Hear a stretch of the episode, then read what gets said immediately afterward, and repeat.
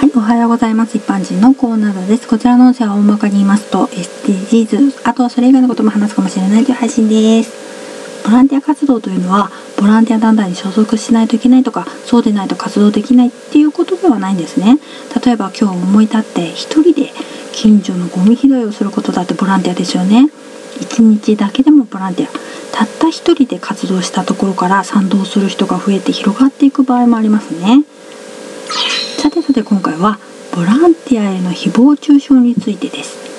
例えば地道にコツコツゴミ拾いを長年一人で続けている人もいるんですよね。人によっては知る人ぞ知る地域の名物おじさんになっている場合もありますね。活動はたった一人でも地域貢献社会貢献になってると思うんですけどね。なぜかそんな人に対してよく思っていない人は SNS などで誹謗中傷行為をするんですよね。たった一人で活動しているせいかゴミ拾いの場合ゴミ拾いをしている最中にゴミを投げつけられたりすることもあるそうなんです。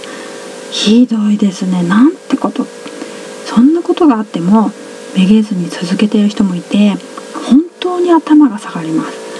例えば地道なボランティア活動を続けていた人が何かのきっかけで注目されると注目される以前から長年続けているというのに売名行為と言われたりしますけど何なんですかね。いつもありがとうございますとかご苦労様ですって言ったらいいのにね。ではでは今回この辺で次回もお楽しみに。また聞いてくださいね。ではまた。